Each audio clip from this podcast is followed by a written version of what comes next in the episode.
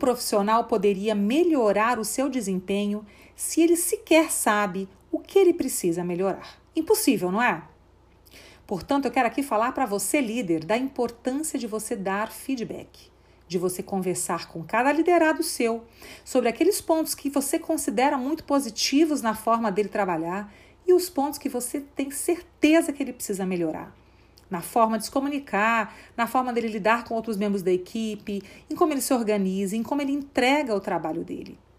Liderar significa dialogar com a sua equipe, acompanhar a performance de cada um deles e da equipe como um todo e sempre se posicionando, elogiando e reconhecendo aquilo que está indo bem, mas também sentando e conversando individualmente com aqueles que precisam mudar de atitude.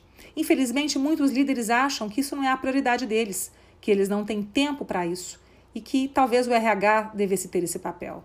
Ledo engano. Liderança é relacionamento no dia a dia e cabe ao líder o papel de desenvolver as pessoas. O, RH o apoia neste processo, com ferramentas, orientações e métodos.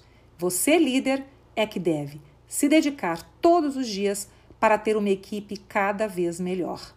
Se você não colocou isso na sua agenda, vale uma reflexão. O que está te impedindo?